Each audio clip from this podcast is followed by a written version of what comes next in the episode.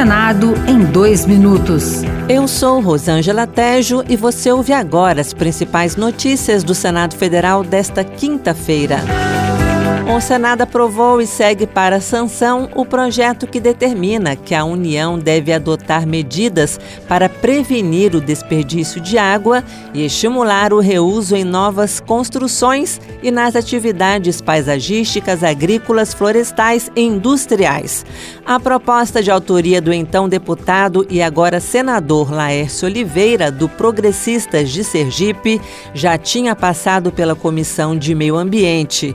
Para o relator relator Otto Alencar, do PSD da Bahia, as medidas são fundamentais para evitar o desabastecimento. Evitar desperdício, aproveitar águas fluviais, estimular o reuso de águas é estabelecer uma nova relação de respeito e sobriedade, ajudando conscientização ambiental. O PL, PP, Republicanos e Novo vão recorrer ao Supremo Tribunal Federal contra a exclusão das presidências das comissões do Senado. Até o momento, as 13 já instaladas serão comandadas por nomes dos blocos Democracia e Resistência Democrática.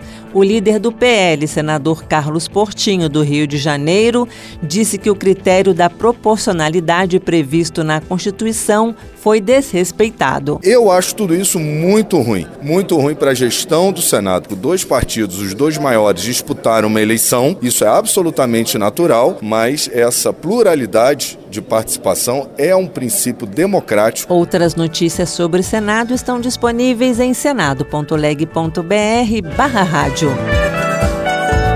Senado em dois minutos. Uma produção Rádio Senado.